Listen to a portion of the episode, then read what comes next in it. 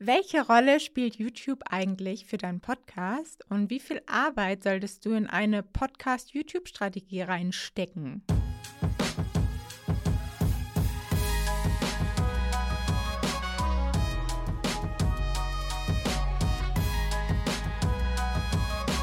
Podcast Marketing Club. Ich hoffe, ihr hattet schöne, erholsame und sonnige Ostern.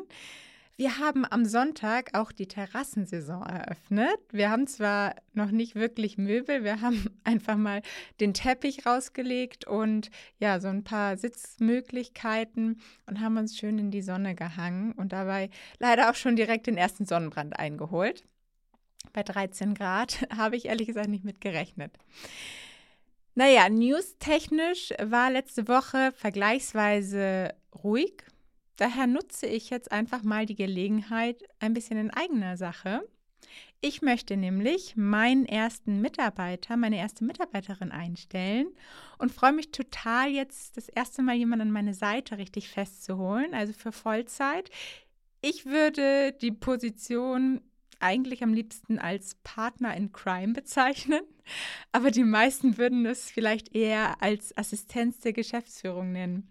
Ich suche nämlich jemanden, der richtig Bock hat, mit mir die Zukunft der deutschsprachigen Podcast-Marketing-Welt mitzugestalten. Die Aufgaben werden hauptsächlich Kampagnenmanagement der Podcast-Werbekampagnen sein, aber auch mal E-Mail-Korrespondenz, Bestandskunden betreuen, mal bei eigenen Marketingaktionen supporten. Und Vorkenntnisse im Podcast-Bereich sind auch keine Voraussetzung. Also ich freue mich auch riesig über Quereinsteiger, zum Beispiel auch aus der Hotellerie, weil in mir ja selbst noch ein kleines Hotellerieherz schlägt von früher. Viel wichtiger ist mir eigentlich eine offene, herzliche und kommunikative Persönlichkeit. Und ich denke, wer das mitbringt und damit kann man dann super alles weitere aufbauen und lernen. Und ja, jetzt kommt vielleicht noch der kleine Haken. Ich würde schon sehr gerne jemanden bei mir hier in Wien sitzen haben, in unserem wunderschönen kleinen Coworking Space damit wir dann halt auch richtig gut gemeinsame Schlachtpläne ausarbeiten können und dabei wirklich dann auch physisch zusammensitzen. Also, falls du dich selbst vielleicht angesprochen fühlst oder vielleicht zufällig jemanden kennst, der jemanden kennt, dann schaut gerne einfach mal unter podcastmarketing.io slash jobs vorbei und dann freue ich mich total da, von dem einen oder anderen vielleicht zu lesen. Ja, das war es jetzt auch mit der Eigenwerbung. Also dann lass uns gerne mal direkt ins Thema einsteigen. YouTube. In den letzten Wochen gab es ziemlich viele News rund um die Videoplattform in Bezug auf Podcasts vor allem. Also lass uns mal kurz zusammenfassen, was ist da so passiert. Schon auch letztes Jahr, also schon länger, gab es einige Studien, die einfach gezeigt haben, dass YouTube mit Spotify die beliebteste Plattform zum Podcast hören ist. Auf jeden Fall bei uns im deutschsprachigen, ich glaube sogar komplett im europäischen Raum. Um nur mal eine dieser Studien zu nennen, die von YouGov von Mai 21, also jetzt ein Jahr alt, wo YouTube und Spotify sich je nach Altersgruppe an der Spitze immer abwechseln. Also nur weil Podcasts in den meisten Fällen ein reines Audioformat sind, bedeutet das halt nicht, dass sie nicht auch auf Videoplattformen stattfinden können. Anfang März hat Bloomberg dann darüber geschrieben, dass YouTube jetzt auch für Podcaster mehr Anreize setzen möchte. Und Anreize bedeutet in diesem Fall Geld oder mehr Geld, überhaupt Geld für Podcaster. Für einzelne Podcasts kann es dabei bis zu 50.000 Dollar geben und für Podcast-Netzwerke dann bis zu 200 bis 300.000 Dollar.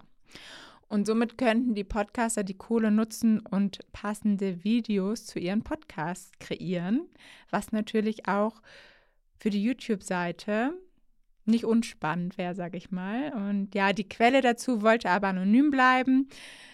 Von YouTube gab es dazu leider noch keine offizielle Stellungnahme. Und Ende März kam dann Slides in die Öffentlichkeit, also auch alles so ein bisschen gemauschelt, über Podnews, auf denen YouTube seine weiteren Podcast-Pläne beschrieben hat. Zum Beispiel will YouTube die RSS-Feeds von dem Podcast dann direkt bei sich implementieren. Und dann stand da nämlich auch schon was von einer neuen URL, die youtube.com slash podcast heißt, hinter der aber bis jetzt noch nichts zu finden ist. Also wir bleiben neugierig. Ich gucke immer mal wieder unter dieser URL, ob man da auf einmal was findet, aber ich denke, dann werden sie es auch groß kommunizieren. Naja, solange das alles noch halboffizielle Gerüchte sind, können wir uns schon mal besser darauf vorbereiten, wie wir YouTube für unseren Podcast am besten nutzen können.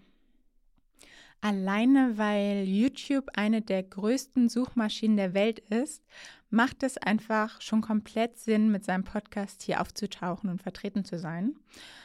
Und unabhängig vom Hoster, die auch manchmal Möglichkeiten zum Connecten von Podcast und YouTube geben, gibt es auch noch das Tool Headliner. Headliner.app oder so heißt die URL, glaube ich. Und siehe da, auch Headliner hat im März einen neuen Blogpost veröffentlicht, der Podcaster darüber aufklären soll, wie sie Headliner ideal für ihren Podcast mit YouTube nutzen können. Und tatsächlich finde ich, ist Headliner auch ein ziemlich cooles Produkt, was das angeht. Selbst mit dem kostenfreien Account, den ich auch nur habe, kannst du dein RSS-Feed einfach dort hinterlegen und auch deinen YouTube-Account verknüpfen und dir dann noch eine schöne Postvorlage erstellen, wie so ein, ja, so ein Audio-Post dann. Und wenn das alles einmal eingestellt ist, postet Headliner einfach automatisch jede neue Episode bei YouTube, die dann natürlich über den RSS-Feed dann über Headliner dort ausgestrahlt wird. Also da musst du dann gar nichts mehr machen und automatisch kommt jede Folge bei dir bei YouTube. Super easy. Wir können natürlich auch noch einen Schritt weiter gehen und uns nicht mit so einem ja, Audiogramm zufrieden geben, sondern einen richtigen Videopodcast machen, sage ich mal. Dabei solltest du dir auf jeden Fall aber vorab zwei Fragen stellen. Erstens, wie groß ist der Mehraufwand für dich im Vergleich zum Mehrnutzen für den Hörer, ja oder dann auch Zuschauer? Und zweitens, funktioniert der Content auch noch weiterhin als Audio-only, wenn du plötzlich auch aufwendige Videos erstellst, wo dann vielleicht auch noch viel zu sehen ist? Kann man sich dann trotzdem auch nur die Tonspur anhören und versteht trotzdem noch den ganzen Kontext. Denn das sind meiner Meinung nach die beiden Gefahren, in die du dich stürzen könntest, wenn du mit Videopodcasts anfängst. Vielleicht hast du ein kleines Studio, wo du deine Podcast-Folgen immer aufnimmst und vielleicht auch deine Gäste empfängst und dann stellst du da einfach nur eine Kamera auf und hältst drauf. Why not? Ist nicht viel Aufwand, schaden wird es bestimmt nicht. Du hast aber allein, wenn du nichts schneidest, immer noch den Aufwand, dann das Video manuell hochzuladen bei YouTube, was bei dem Auto-Headliner-Feature dann zum Beispiel wegfallen würde, weil da passiert es ja automatisch. Aber wenn du natürlich ein separates Video aufnimmst, müsstest du das dann immer noch mal manuell hochladen. Was sich natürlich jetzt vom Aufwand auch immer noch in Grenzen hält, würde ich mal sagen. Und wenn du sagst, du hast Bock und Zeit, da auch gleich ein richtig geiles Video aus jeder Episode zu schneiden mit kleinen Effekten und Ausschnitten, dann solltest du dabei nur darauf achten, dass es auch immer noch gut klingt, wenn du es nur hörst. Du kannst natürlich auch die Originalspur für den Podcast nehmen und für YouTube peppst du dann diese Spur nochmal auf Natürlich dann auch so mit dem Originalvideo, aber das kannst du dann ja alles nochmal separat schneiden, sodass es nicht mehr eins zu eins dieselbe Spur ist wie im Podcast, aber natürlich dann noch so derselbe Inhalt. Also dass es irgendwie schon noch zusammengehört. Wer das zum Beispiel richtig, richtig gut macht, ist Chris, Christopher Funk vom Vertriebsfunk-Podcast, für den ich ja auch mal damals auch noch für seinen YouTube-Kanal gearbeitet habe. Und er veröffentlicht auch seine Interviews, die ein bisschen länger sind, weil er sie halt eh aufnimmt. Und seine kurzen Solo-Folgen arbeitet er videotechnisch, aber wirklich dann nochmal mit kurzen Einblendungen von unterstützenden Bildern immer auf. Und ja, sucht einfach gern mal bei YouTube nach Christopher Funk und schaut euch das gerne mal an. Und man sieht da aber auch schon, dass die kurzen Videos, die extra da für YouTube gemacht sind, auch in der Regel mehr Views haben als jetzt die, die langen Videos, weil YouTube meistens auch besser funktioniert mit so kurzen, knackigen entertaining Videos und nicht einfach nur zwei Leute, die da eine Stunde zu sehen sind, wie sie sich unterhalten.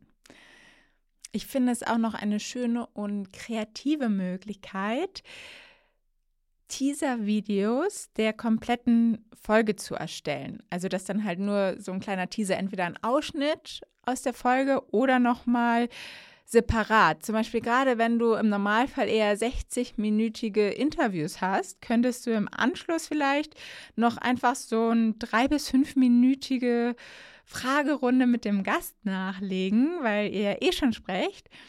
Und die dann idealerweise natürlich neugierig aufs ganze Interview macht und die dann alleine, also nur diese kurze Fragerunde alleine bei YouTube hochgeladen wird. Joe Rogan macht zum Beispiel solche Teaser-Videos, also der schneidet dann, glaube ich, einfach ein Part raus aus dem, aus dem gesamten Interview. Ja, das kann man sich ausnahmsweise mal von ihm abgucken. Und dann ist es nochmal ganz wichtig zu klären, wenn dein Fokus darauf liegt, deinen Podcast größer und erfolgreicher zu machen und nicht das Wachstum deines YouTube-Kanals im Vordergrund steht, empfehle ich dir YouTube wirklich eher als Einstieg für neue Hörer in deinem Podcast zu nutzen und sie mittelfristig dann auch wirklich rüber auf die anderen Podcast-Plattformen zu leiten. Denn alleine für die Suchmaschine YouTube sollte dein Podcast auf jeden Fall dort gelistet sein, das ist schon mal klar. Und als Einstieg, ja, wie gesagt, funktioniert es zum Beispiel super, wenn du sie halt wirklich nur zum Einstieg dort haben willst und dann rüberleiten möchtest.